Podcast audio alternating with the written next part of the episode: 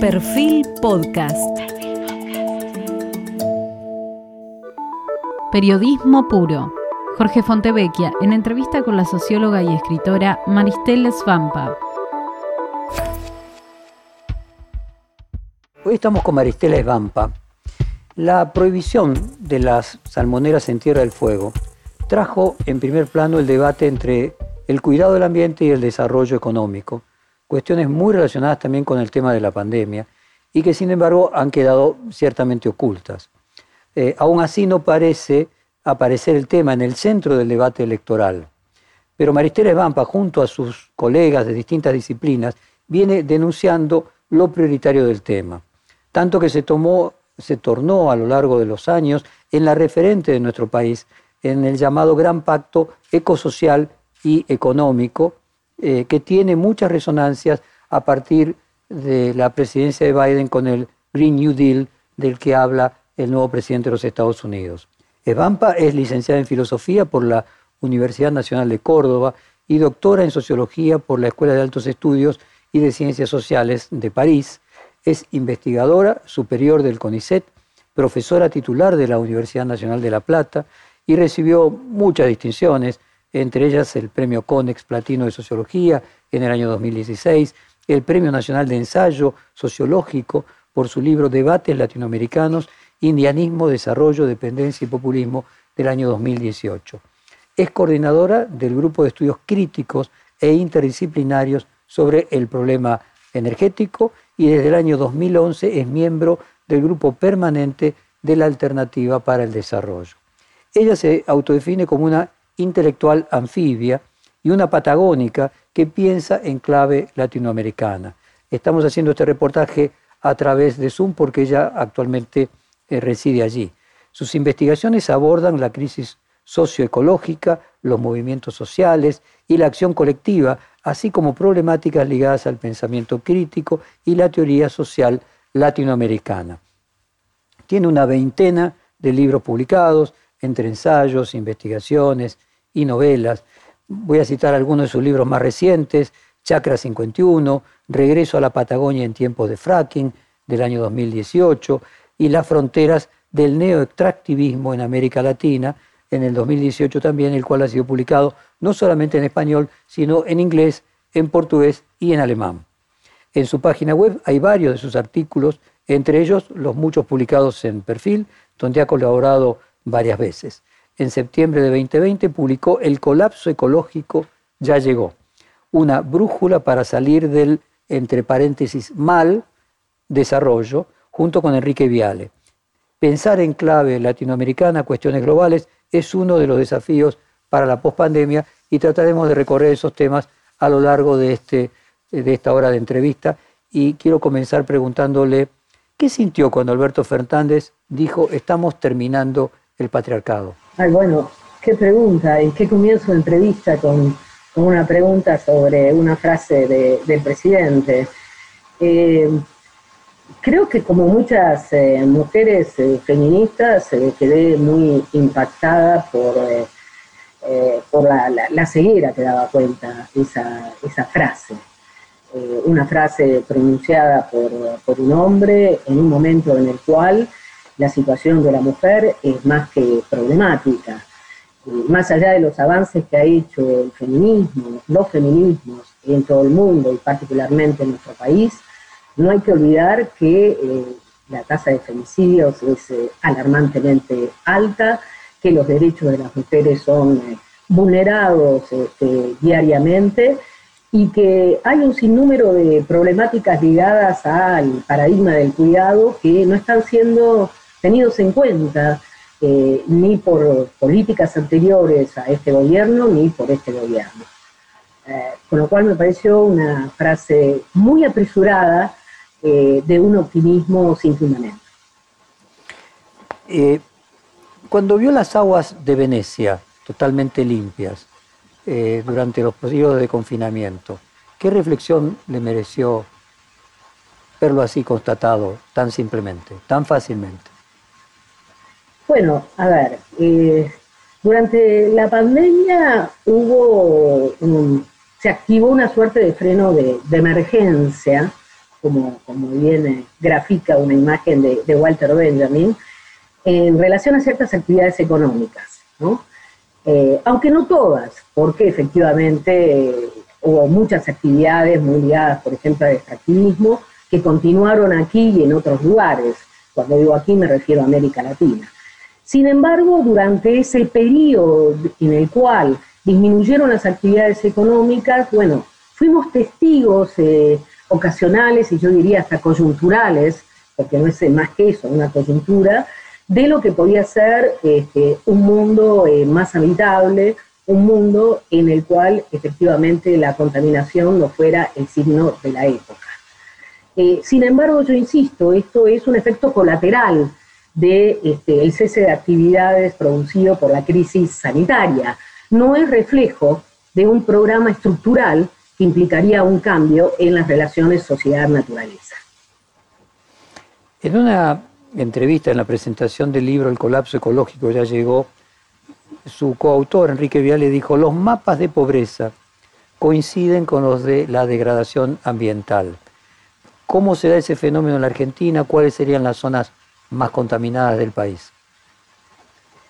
Bueno, a ver, cuando con Enrique Viale subrayamos el hecho de que hay una coincidencia entre los mapas de la pobreza y los mapas de la contaminación ambiental, eh, estamos reenviando a varios registros. ¿no?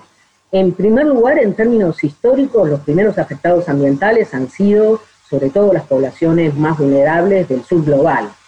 Siempre ha habido una distribución muy desigual de los impactos ecológicos, de los impactos ambientales, de los modelos de desarrollo en términos norte-sur. Y de hecho, eh, el ambientalismo popular surgió en los pueblos del sur.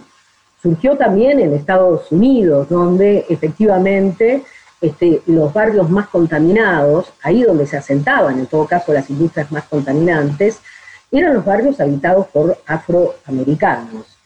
Eh, el movimiento de justicia ambiental y los ambientalismos populares entonces nacen asociados a estas demandas de los sectores eh, populares más vulnerables que lo que hacen es reclamar por sus condiciones de vida. Eh, por eso decía que esto es histórico, no es algo que está ocurriendo ahora. Lo que sucede es que en, los últimos, en las últimas décadas esto se ha agravado al calor de la expansión de las fronteras del neoextractivismo. Tenemos no solamente los casos de contaminación eh, industrial que podemos ver, por ejemplo, en el riachuelo, en donde la situación de sufrimiento ambiental es enorme y la afectación de eh, vidas, millones de vidas, sobre todo atañe a sectores este, muy vulnerables, tenemos también los casos de los pasivos ambientales en, este, podríamos decir, en Jujuy, que es como la capital, eh, o se dice, se dice a sí misma como la capital nacional de, la minería, en realidad es la capital nacional de los pasivos ambientales, en donde las minas han hecho estragos este, en las poblaciones este, infanto-juveniles que presentan plomo en sangre. Podemos verlo también en el caso de la explotación petrolera, y no solamente con el fracking que se desarrolla ahora en Vaca Muerta, sino anteriormente, cuando a partir de 1977 se expande la frontera petrolera, las fronteras gasíferas sobre todo, en Loma de la Lata. En Loma de la Lata los primeros afectados, y ahí empieza también el conflicto con las comunidades mapuches, son los pueblos eh, originarios, las comunidades mapuches que llevaron a juicio inclusive a Repsol por esa situación estos tres ejemplos que le he dado, por un lado, Riachuelo, que tiene un grado de masividad en términos de sufrimiento ambiental, por otro lado, los pasivos ambientales en, Jujuy y los pasivos petroleros en, este, en Neuquén, dan cuenta de que efectivamente, bueno, los pobres son los primeros eh, afectados. Con la expansión de la frontera del neoextractivismo, vemos que poblaciones y localidades enteras son reducidas o digamos, pueden ser reducidas a ser áreas de sacrificio, porque efectivamente, tanto la expansión de la frontera minera, petrolera, eh, los, eh, los impactos de los agrotóxicos este, generan, generan graves problemas sociosanitarios, amenazan también a los ecosistemas en los territorios y comprometen el, el cuerpo y, digamos, la vida misma de las personas que habitan estos, estos territorios. Por otro lado, me gustaría también insistir en el hecho de que sí, decimos tantas veces de que hay una coincidencia entre el mapa de la contaminación ambiental por un lado y el mapa de la vulnerabilidad social o de la pobreza, es porque hay un discurso en toda América Latina, no solamente en la Argentina, que quiere este, eh, disociar, digamos, este, u oponer más bien eh, lo social de lo ambiental, como si lo ambiental fuera algo superficial, como si este, afectara solamente a escasas eh, poblaciones o fuera una problemática de los países del primer mundo. Eh, y nuestra insistencia entonces, sobre todo, quiere subrayar el hecho de que en realidad en nuestras latitudes los primeros afectados son los pobres y tenemos un ambientalismo popular que da cuenta de ello, que reúne desde pueblos originarios, asambleas territoriales eh, localizadas en las provincias, hasta organizaciones populares en el conurbano bonaerense.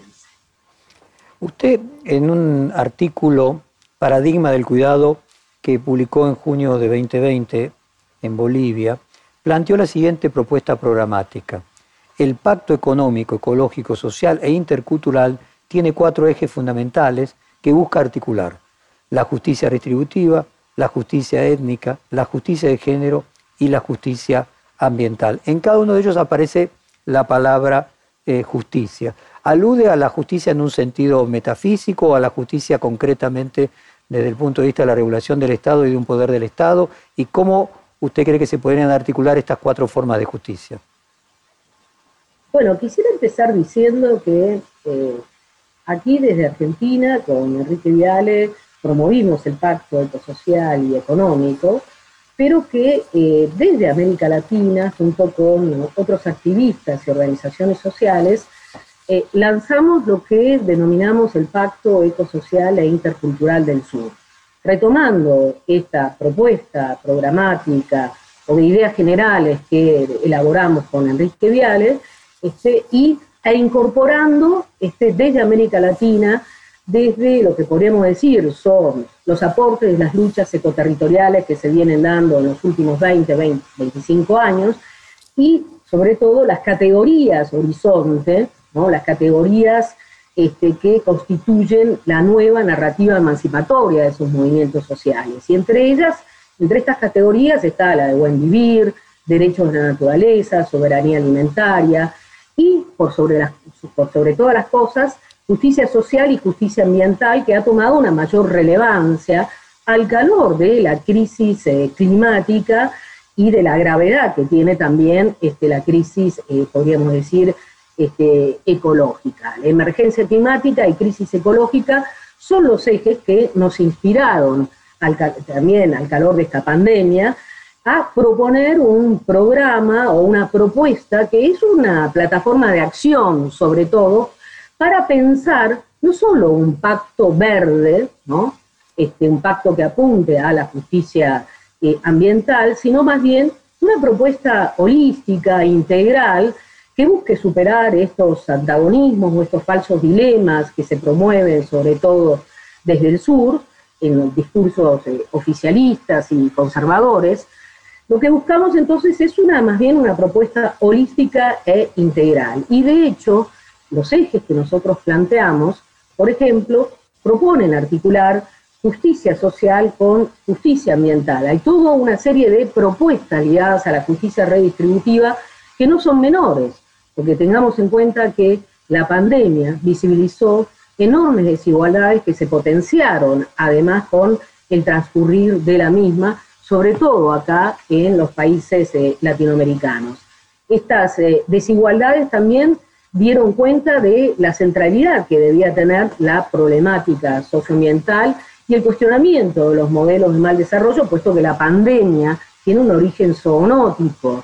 Esto es, está ligado, está vinculado de manera directa o indirecta a la expansión de la frontera agraria, a la destrucción de ecosistemas silvestres, a los modelos, aquellos modelos alimentarios a gran escala, que son también una suerte de caldo de cultivo de las pandemias. Entonces, digamos que en esta, en, esta crisis civilizatoria planteamos una disputa de sentido. Y en esa disputa de sentido propusimos sobre todo esto, articular justicia social con una serie de propuestas, como puede ser la renta ciudadana, una reforma tributaria integral, o justicia ambiental, que alude a una transición, una transición socioecológica general también, que abarca no solamente la transición energética ligada a la descarbonización de las economías, sino también a la transición productiva y uno podría esperar, ojalá, la transición urbana. En el medio de todo eso, creemos que los problemas étnicos en América Latina también son muy, muy importantes, y no solo en América Latina, lo hemos visto en los últimos tiempos en Estados Unidos, son estructuras de dominación de larga duración que es necesario desmantelar. En un país como la Argentina, que sistemáticamente ha negado sus raíces indígenas, donde los pueblos originarios aparecen como la periferia de la periferia, no nos parece entonces una cuestión menor incorporar la cuestión étnica. Y por supuesto, la de género, o si ustedes quieren hacer alusión a una agenda más amplia, no solo la feminista, sino el respeto de la diversidad sexual. Esos cuatro ejes nos parecen fundamentales, sobre todo para articular o dar base a una propuesta transformadora, una propuesta que aliente la construcción de una sociedad solidaria, democrática, resiliente. Somos de la idea, o al menos yo personalmente, de que eh, no es posible transformar la sociedad en un sentido eh, realmente estructural y apuntando a una sostenibilidad fuerte, sino es resolviendo cuestiones de justicia social, ambiental, de género y este, étnica. Pero por sobre todas las cosas hay que incorporar esta narrativa ambiental y ecológica que ha sido negada ¿no? en el marco de las diferentes izquierdas o discursos transformadores en las últimas décadas en América Latina. Por eso mismo también, y con esto cierro la idea, insistimos, insistimos de que hay que articular justicia social con justicia ambiental, pero también que no se puede ser feminista sin ser ecologista o ambientalista. Estos cuatro ejes deben ir articulados para dar espesor a una verdadera narrativa de cambio, sobre todo en esta crisis civilizatoria que estamos enfrentando como humanidad y como planeta. Maristela, en el libro Ecosocialismo, el sociólogo franco-brasileño Michel Lowy, que entrevistamos también en esta serie de, reportajes, escribió, le leo textualmente, una clase dirigente depredadora y codiciosa obstaculiza cualquier voluntad de transformación efectiva. Casi todas las esferas de poder y de influencia se someten al pseudo-realismo que pretende que es imposible cualquier alternativa y que la única imaginable es la del crecimiento. Y la pregunta que quería hacerle es si el problema ambiental se llama capitalismo y eso se llama antropoceno. Bueno, sí, efectivamente. Eh, eh, eh, yo creo que mm, la lógica, la dinámica misma del capitalismo va contra la vida, destruye el tejido mismo de la vida. Esto aparece ilustrado por la expansión de las fronteras de explotación, ¿no? que inclusive toman, digamos, se extienden hacia territorios antes no valorizados por el capital, o que mercantilizan todas las formas de vida. Eh, sin embargo, el capitalismo en ese sentido está tocando los límites, eh, los límites naturales y los límites eh, ecológicos del planeta. Naturales porque los recursos a explotar son finitos y ecológicos porque los impactos de la explotación y del modelo de apropiación ponen en riesgo cada vez más la continuidad o la sostenibilidad de la vida en el planeta. Esto es lo que llamamos efectivamente antropoceno, que es una categoría síntesis que efectivamente marca la crisis que estamos atravesando, una nueva era, eh, digamos, que pone en el centro el hecho de que el ser humano se ha convertido en una amenaza, en una fuerza de alcance global que amenaza la vida en el planeta. Es, una, es un concepto síntesis que eh, a mí me parece también muy rico porque eh, permite tener una visión más integral y holística, porque no solo pone el acento en el modelo de apropiación y de explotación de la naturaleza, sino que también pone el acento en el modelo de consumo, que es absolutamente insustentable, y el modelo de desechos o de desperdicios que se genera. Lo que en definitiva pone en cuestionamiento es lo que podríamos denominar es el perfil metabólico de esta sociedad. Esta sociedad, digamos, en el intercambio con la naturaleza, destruye, deprede y amenaza la reproducción de la vida misma. Por eso es necesario cambiar el perfil metabólico de la sociedad que se ha acelerado al calor, digamos, de la expansión del capitalismo, de la globalización neoliberal, que necesita sostener un modelo de consumo que promueve los países más desarrollados y que se ha vuelto a todas claras insustentable, porque es ese modelo de consumo el que presiona sobre los territorios y amenaza a las poblaciones, destruye los ecosistemas y desplaza a esas poblaciones que eh, se oponen, en todo caso, a esos modelos de desarrollo.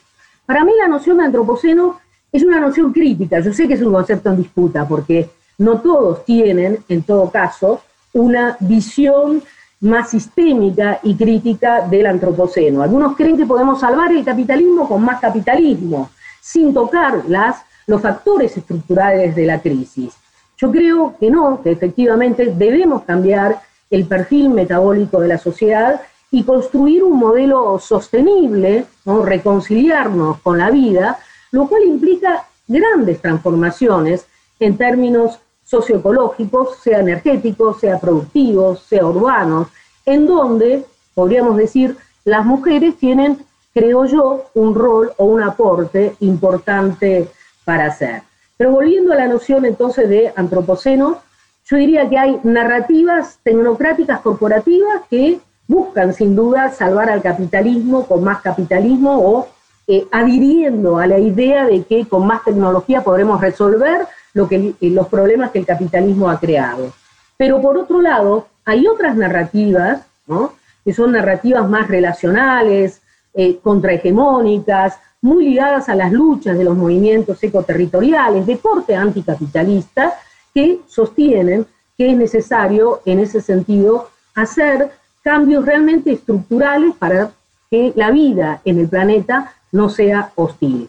No nos olvidemos que la noción de antropoceno también lo que nos está diciendo es que estamos atravesando ya una era de colapso, de derrumbe, de hundimiento. Lo hemos visto en este mes de, de, julio que acaba, en este mes de julio de 2021, tenemos varios hechos que ilustran el colapso ecológico que estamos viviendo. Por un lado, la región de la Amazonía, el sureste de la Amazonía, ha dejado de captar dióxido de carbono y ahora es un emisor de dióxido de carbono, es contaminante. Por otro lado, hemos visto las inundaciones extremas en Bélgica y en Alemania, países del centro global. Hemos visto inundaciones también de tipo extremas en el centro de China. En fin, también vimos la bajante del río Paraná, que desde 1944 no se registraba y que reenvía también a factores antrópicos en el marco de esta crisis climática que estamos viviendo. Si ante ello no tomamos conciencia de que debemos hacer reformas drásticas, reformas realmente drásticas y fundamentales, bueno, lo más probable es que el colapso ecológico se acelere y conlleve en ello también un colapso económico, social, político, que este, en todo caso eh, va a llevar más bien hacia una suerte de capitalismo del caos, más que a una sociedad que apunte o a un planeta que esté sostenible. Para el Anthropocene Working Group, que es integrado por geólogos de la Universidad de Leicester y del Servicio Geológico Británico, bajo la dirección de Jan Salaslewicz, el planeta habría iniciado una nueva era geológica hacia 1950 con la presencia de residuos radiactivos de plutonio, tras los numerosos ensayos con bombas atómicas a mediados del siglo XX. ¿Usted tiene alguna opinión respecto de, más allá del concepto en disputa, eh, el cuándo, cuándo y cómo podríamos decir que comenzó el antropoceno? A ver, eh, hay un debate sobre cuándo comenzó el antropoceno. porque eh, efectivamente para, muchos empezó con este, el, comienzo de la era de los combustibles fósiles, el carbón primero y luego el gas y el petróleo. En lo que todos coinciden, como dice el, el, el Anthropocene Working Group, es que luego de la Segunda Guerra Mundial, finalizada esta, hubo una aceleración del metabolismo social del capital, a raíz de la petrolización también de las sociedades. ¿no? Y con ello, efectivamente, se aceleró la contaminación y la destrucción de los ecosistemas. Eh, por otro lado, yo creo que más allá de dónde situemos, en qué periodo histórico situemos el comienzo del Antropoceno, porque también hay historiadores que apelan a la memoria larga y lo asocian a los orígenes del capitalismo, así que imagínense hasta dónde podemos llegar a ir. Eh, pero más allá de cuándo eh, podemos, establecer el origen del antropoceno, lo que es claro es que estamos en otra edad, de que efectivamente la crisis es, podríamos decir, casi terminal, de que lo que viene distinto a lo que ha habido antes, ¿no? Son tiempos de incertidumbre, de inestabilidad climática, y que ante ello hay que tomar este, medidas. Entonces, desde mi perspectiva, no sé si es tan importante saber a, rajatabla cuándo comenzó el antropoceno, sino más bien qué propuestas de salida ¿no? hay eh, o qué tipo de antropoceno queremos vivir, dado que efectivamente no tenemos otra opción. Vivimos esta época, fuimos, de alguna manera nacimos muchos de nosotros en la era del Holoceno, que este, ocupó aproximadamente unos 10.000 años o 15.000 de nuestra historia y estuvo caracterizada por la estabilidad climática. Fue lo que posibilitó inclusive el hecho de que el ser humano pudiera colonizar o conquistar cada rincón del planeta. Pero ya no vivimos más la época del Holoceno. Ahora vivimos una época de crisis climática, de incertidumbre, donde no sabemos efectivamente cuáles van a ser las respuestas de la naturaleza, pero estas pueden ser muy imprevisibles y pueden tener un carácter irreversible y hacer muy hostil la vida del ser humano en el planeta. Entonces, ante eso tenemos que dar respuestas y las respuestas que podría darse desde el capitalismo, vía la geoingeniería, la economía verde, es distinta a la que podemos dar aquellos que venimos asociados a las luchas de los movimientos sociales y que sobre todo proponemos otra, otra, otro vínculo entre sociedad y naturaleza, otro paradigma asentado en el cuidado, la interdependencia, la ecodependencia, la complementariedad, como clave para abordar eh, la nueva época. Lo que hay que decir también, me parece a mí, es que la pandemia del COVID-19 habilitó de alguna manera estas discusiones sobre la transición ecosocial que antes parecían estar eh, solamente, parecían ser patrimonio exclusivo de especialistas o algunos eh, ambientalistas. Hoy se está debatiendo de manera mucho más abierta en la agenda pública, sobre todo en algunos países más que en otros, las vías de la transición ecosocial. En Europa hay una clara conciencia de que, este, sobre todo eh, por los impactos también que produjo la pandemia, aunque no exclusivamente, también ligado al hecho de que eh, la idea misma de Europa como construcción política está amenazada luego del Brexit, eh, por la emergencia de extremas derechas xenofóbicas y antieuropeas, Europa misma hoy en día está comprometida en la implementación de un pacto verde que este, implica no solo la descarbonización de las economías, sino también busca, de alguna manera, digamos, este, dar respuestas a los problemas sociales que desde clases medias y clases populares se les está planteando, porque ellas también en Europa encontramos sociedades muy desiguales. Entonces, hay un intento en Europa e inclusive en el llamado Green New Deal en Estados Unidos de incorporar la variable de la justicia social y articularla con la justicia ambiental. En esa línea yo creo que eh, en, América Latina y particularmente Argentina, estamos todavía con una vieja agenda. No hemos incorporado la agenda de la transición ecosocial e inclusive cuando se piensa en la reactivación económica, esta está lejos de estar vinculada a una agenda de transición ecosocial. Este es un problema, este es un grave problema que reside, yo diría, en casi la totalidad del arco político argentino y que explica que no esté en el centro de la agenda mediática. Mientras que en países como Estados Unidos o en Europa se está discutiendo la cuestión de la transición ecosocial, en América Latina es sobre todo desde la sociedad civil que hay ciertas propuestas que buscan alentar este cambio, esta transición, sin tener eco mayor en nuestras sociedades de referencia, pero sobre todo más que en nuestras sociedades, en la clase política, eh, en la clase política que eh, sigue haciendo, cada vez que habla de la cuestión ambiental, un saludo a la bandera. Maristela, ¿será más preciso hablar de capitoloceno como lo, como lo caracteriza Jason Moore y eh, lo marca alrededor del capitalismo en realidad como como manera de iluminar dónde está el problema. Yo recuerdo que en un reportaje de esta misma serie, la antropóloga y feminista Rita Segato, eh, al principio de la pandemia, hace ya un año, nos decía que teníamos que estar preparados para aceptar lo que en sentido metafórico conocemos como la civilización, incluso estar preparados para el fin de la civilización que nosotros eh, comprendemos.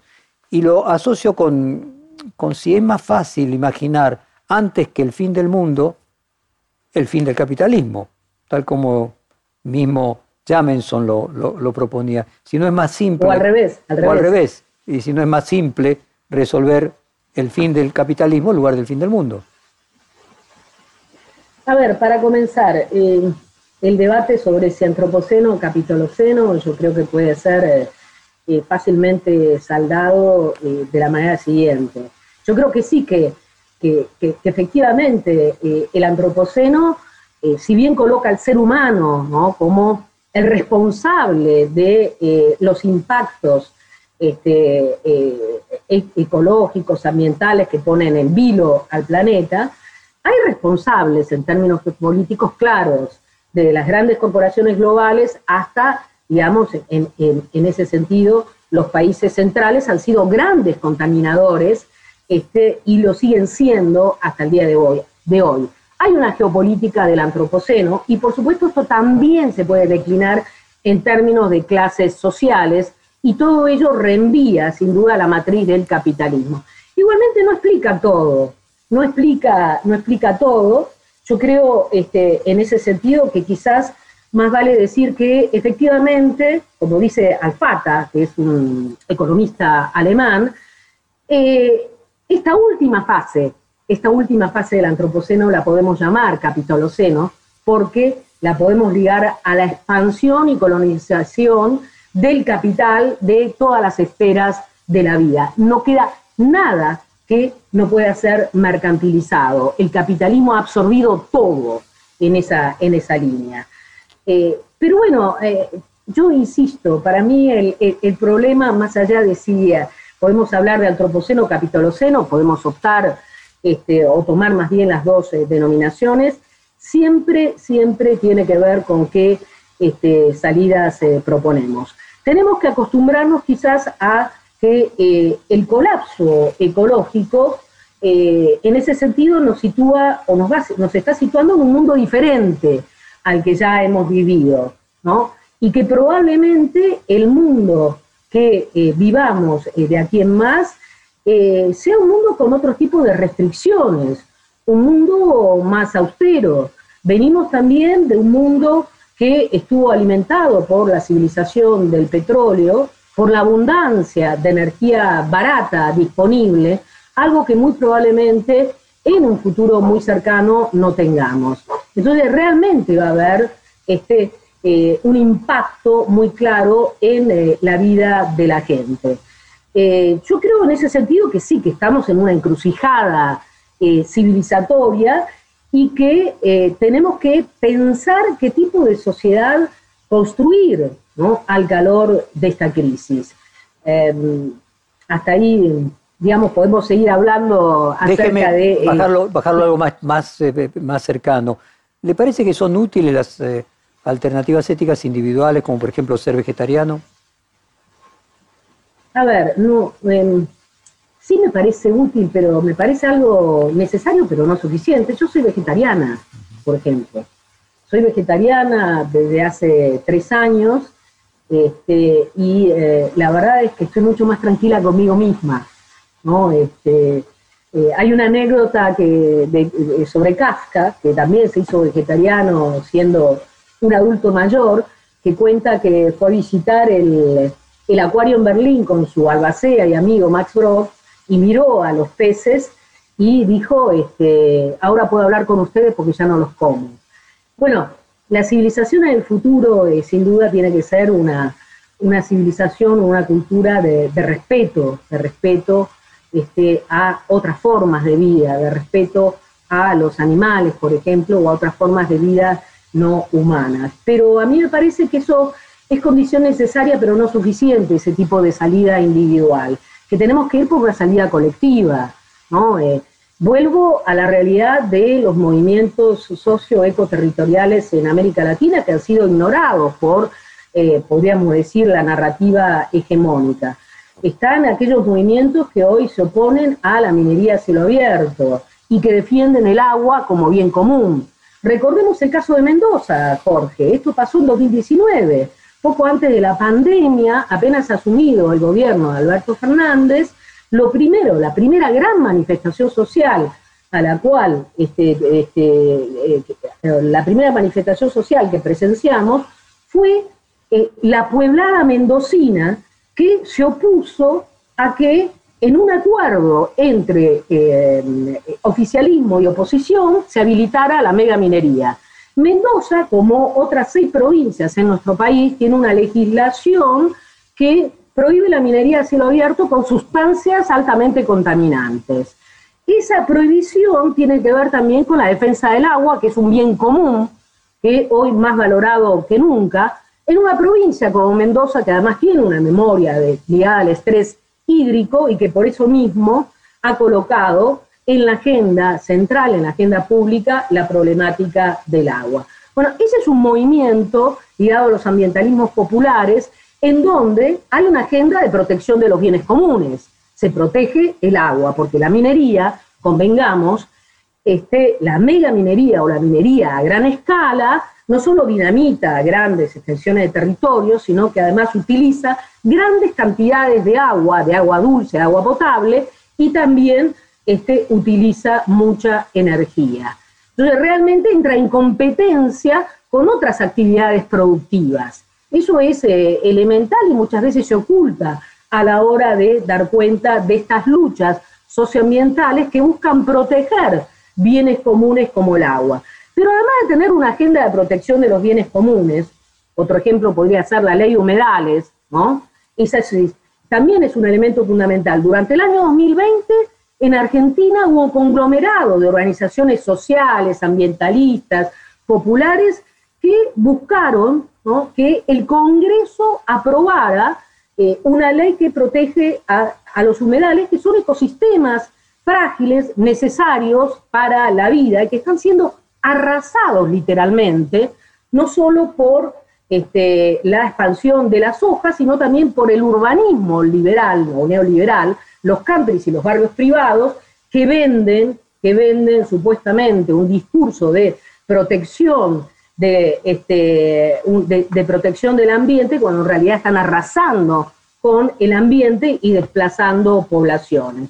Bueno, eh, se denunció en toda Argentina qué estaba pasando con los incendios, que estaban arrasando con humedales. Se denunció el lobby, el lobby que estaba detrás, digamos, de la imposibilidad de aprobar esa ley, el lobby sojero, inclusive el lobby minero, el lobby inmobiliario, en fin, no se pudo aprobar una ley de protección de los humedales. Y ese es un grave problema que estamos, este, eh, al cual nos enfrentamos y que esperamos que en los próximos tiempos pueda ser eh, superado. Entonces, cuando hablamos de una agenda concreta, por un lado hablamos de una agenda de protección de los bienes comunes, de esos ecosistemas frágiles, bosques, humedales, el agua, entre otros. ¿no?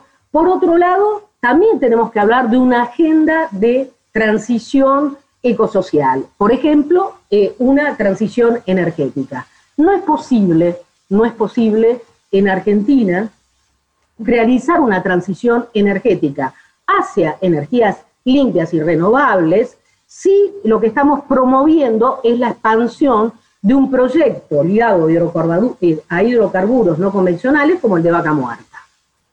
Vaca Muerta está obturando la posibilidad de discutir una agenda de transición energética en la Argentina. Porque efectivamente, convengamos que si aspiramos a una descarbonización, esto es, si aspiramos a ir hacia una sociedad libre de combustibles fósiles, una sociedad post-carbono, si aspiramos a promover energías renovables como la eólica, la solar, entre otras, debemos abandonar el modelo de los combustibles fósiles. Sin embargo, en la Argentina no hay discusión sobre estas cuestiones porque la discusión está obturada por vaca muerta que blinda y coloca el marco del debate. Y atención, en esta defensa el doradista de vaca muerta no está solamente, no están solamente los sectores conservadores o neoliberales, sino también el llamado progresismo. El progresismo tiene a la cuestión ambiental como un punto ciego, no conceptualizable, molesta, digamos, las demandas ambientales molestan y busca, busca construir un falso discurso ambientalista, ¿no? diciendo que vaca muerta produce gas natural, que es un combustible puente para la transición, cuando eso es absolutamente falso, ¿no? Este, y por otro lado buscando en ese sentido colonizar algunos o cooptar algunos movimientos, de los tantos movimientos ambientales que se han expandido en los últimos tiempos. Yo veo ahí un grave problema entonces para colocar en agenda la este, transición energética. Es todavía un, un territorio inexplorado en la Argentina. Todavía no hemos discutido siquiera tampoco el litio. ¿Qué vamos a hacer con el litio? La Argentina posee, junto con Bolivia y con este, Chile, es parte del ABC del litio o el triángulo del litio. ¿Qué es lo que está sucediendo en los últimos tiempos? Bueno, por un lado no hay una política pública estratégica en relación al litio. El litio tiene la misma normativa ¿no? este, eh, regulatoria que la minería transnacional, que está muy ligada al saqueo y la contaminación.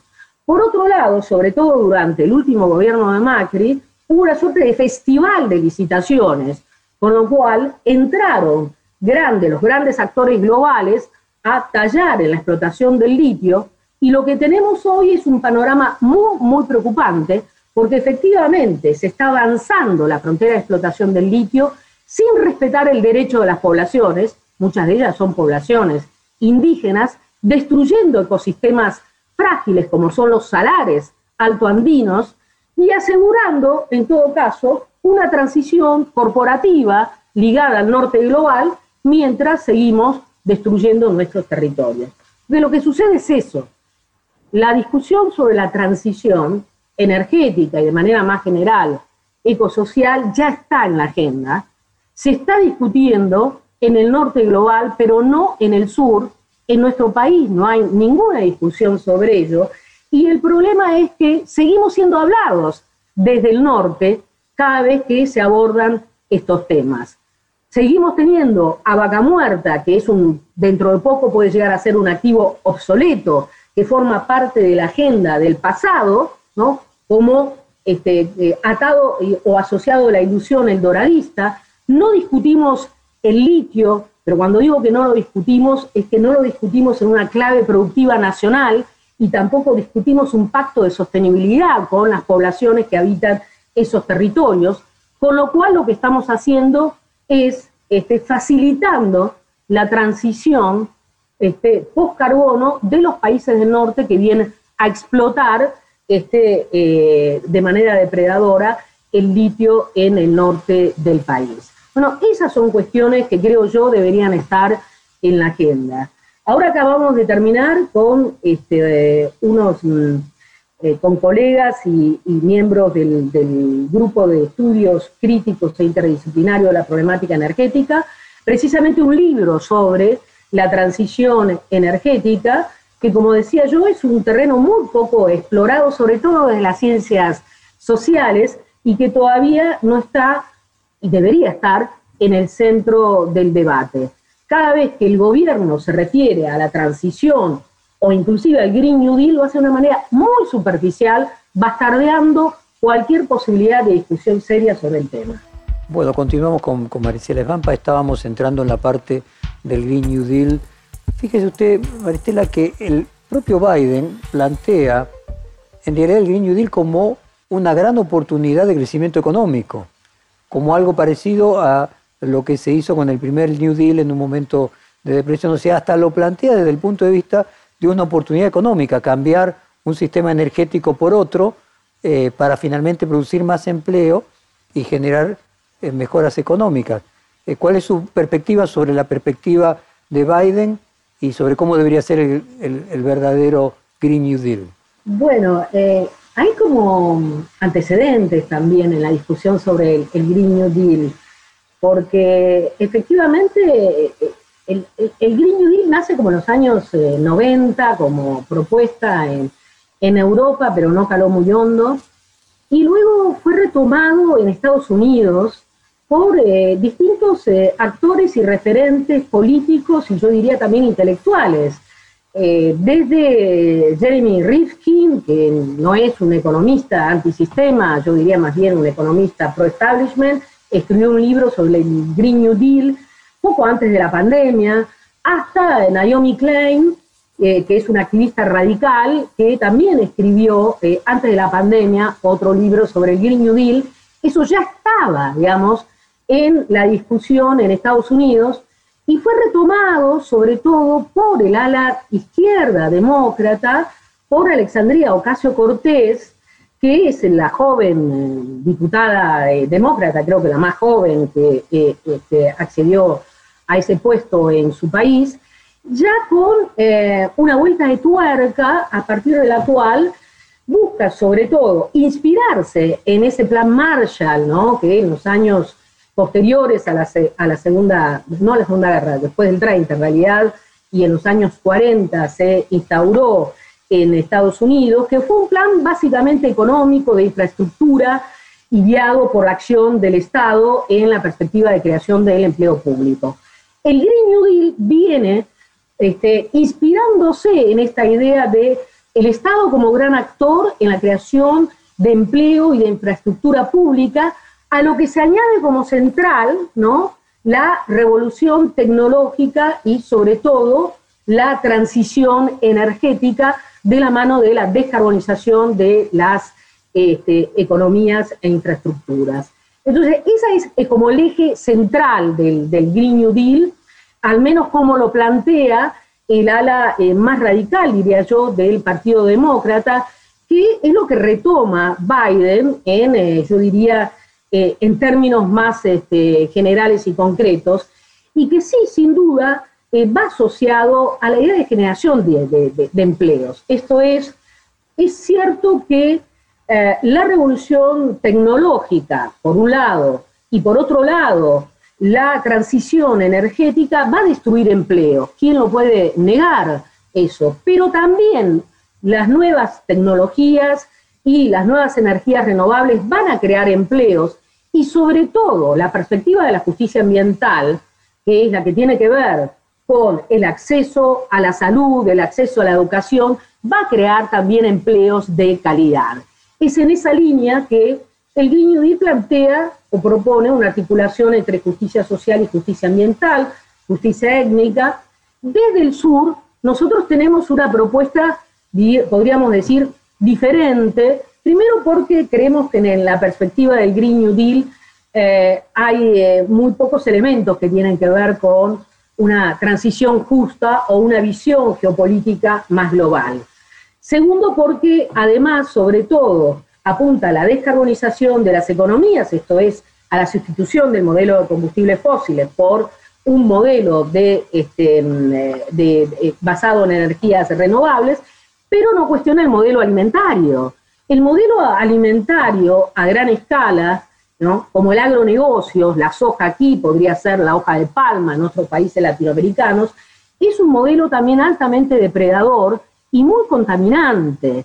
Eh, la quema de combustibles fósiles es responsable del cambio climático, pero también lo es la expansión de la frontera agraria y los cambios en los usos de la tierra. Y en ello, el modelo de agricultura, o más bien el modelo de agronegocios que hoy tenemos en nuestros países, por ejemplo en Argentina, basado en la soja, es claramente insustentable y no puede, en ese sentido, ser congruente con una perspectiva de transición socioecológica.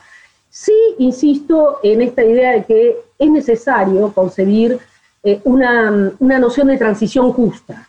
Hay mucha desconfianza, por ejemplo, en el mundo del trabajo y en los sindicatos, en incorporar, ¿no? en incorporar la necesidad y la urgencia de la transición energética, una desconfianza que se nutre justamente en la idea de que siempre son los trabajadores los que pagan los costos del cambio. Por eso es necesario también ¿no? asentar la idea de que esta transición genere empleo, pero un empleo más calificado y además un empleo limpio, no ligado a un paradigma fósil que hoy amenaza la vida en el planeta.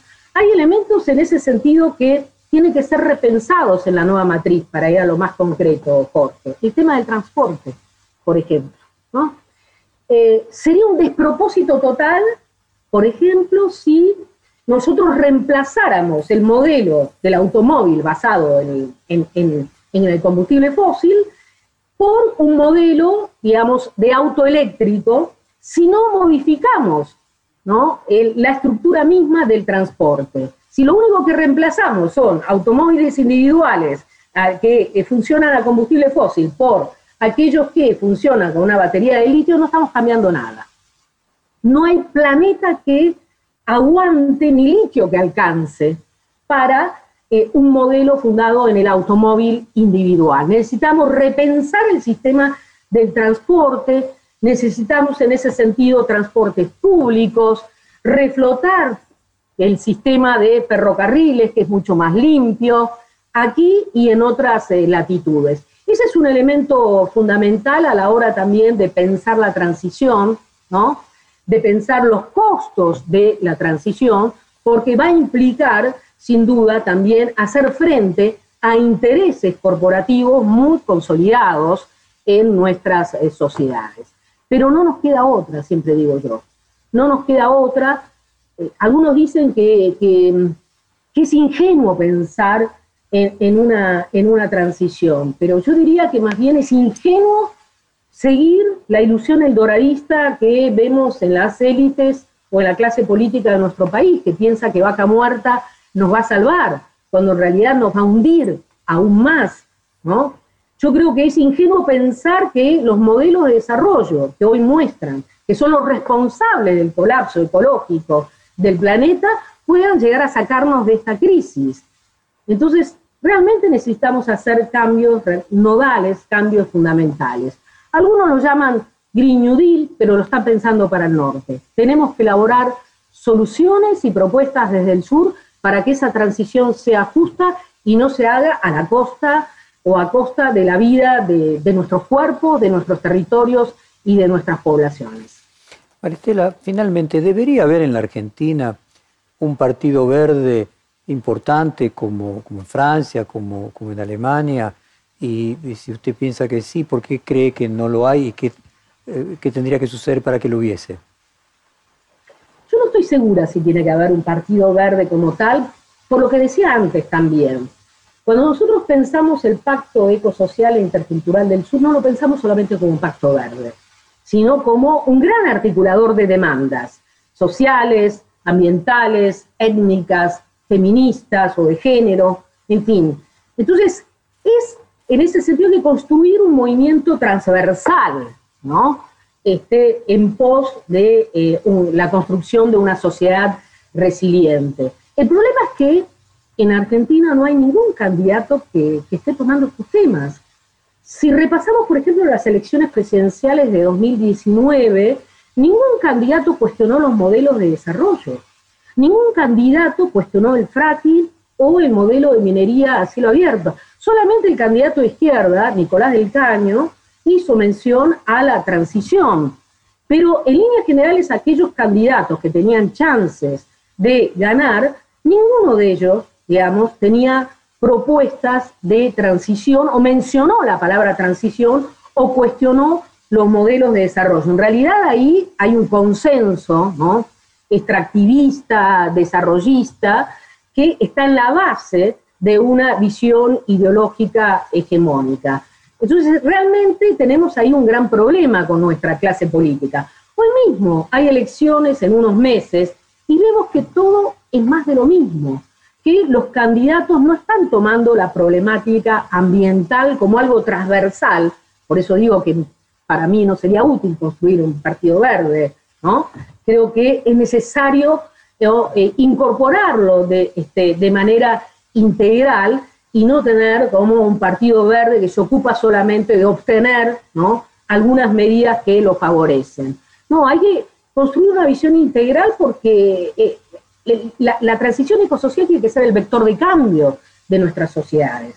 Pero volviendo a lo anterior, digo, las próximas elecciones nos este, confrontan a una clase política que, pese a haber visto que en los últimos dos años ha habido una expansión muy importante de la conflictividad socioambiental, vimos eh, toda la problemática en relación a humedales, las megagranjas porcinos, ahora la cuestión de la salmonicultura en eh, Tierra del Fuego, también este, la posibilidad de expansión de la frontera hidrocarburífera en, eh, en, el mar argentino. Bueno, todo eso que va nucleando las nuevas problemáticas este, socioambientales no aparece en la plataforma de los candidatos que quieren arribar al Parlamento. Encontramos más de lo mismo y lo poco que hay de aquellos que toman las demandas eh, socioambientales es más bien de carácter testimonial y no tiene casi posibilidades de llegar a tener una representación. Son muy pocas las figuras que encontramos, inclusive dentro del oficialismo, que están retomando estas demandas o que son conscientes de la gravedad de la problemática socioambiental. Lo que sí encontramos es una sociedad cada vez más consciente, más consciente de la gravedad de la crisis este, climática y de la necesidad de transicionar hacia otro tipo de sociedad y no quedarnos reactivando viejos modelos de desarrollo que no funcionan, que no resuelven el problema ni de la pobreza ni de la desigualdad y que encima destruyen aún más las condiciones de vida de las poblaciones en los territorios. La sociedad es cada vez más consciente, pero bueno, tenemos que construir un consenso amplio en la sociedad para poder avanzar en la dirección de la transición y también en ese sentido creo que tenemos que alfabetizar a la clase política argentina que todavía, insisto, sigue teniendo a lo ambiental como un punto ciego o sigue bastardeando la problemática ambiental o simplemente hace el saludo a la bandera. de alguna manera este reportaje busca ese fin.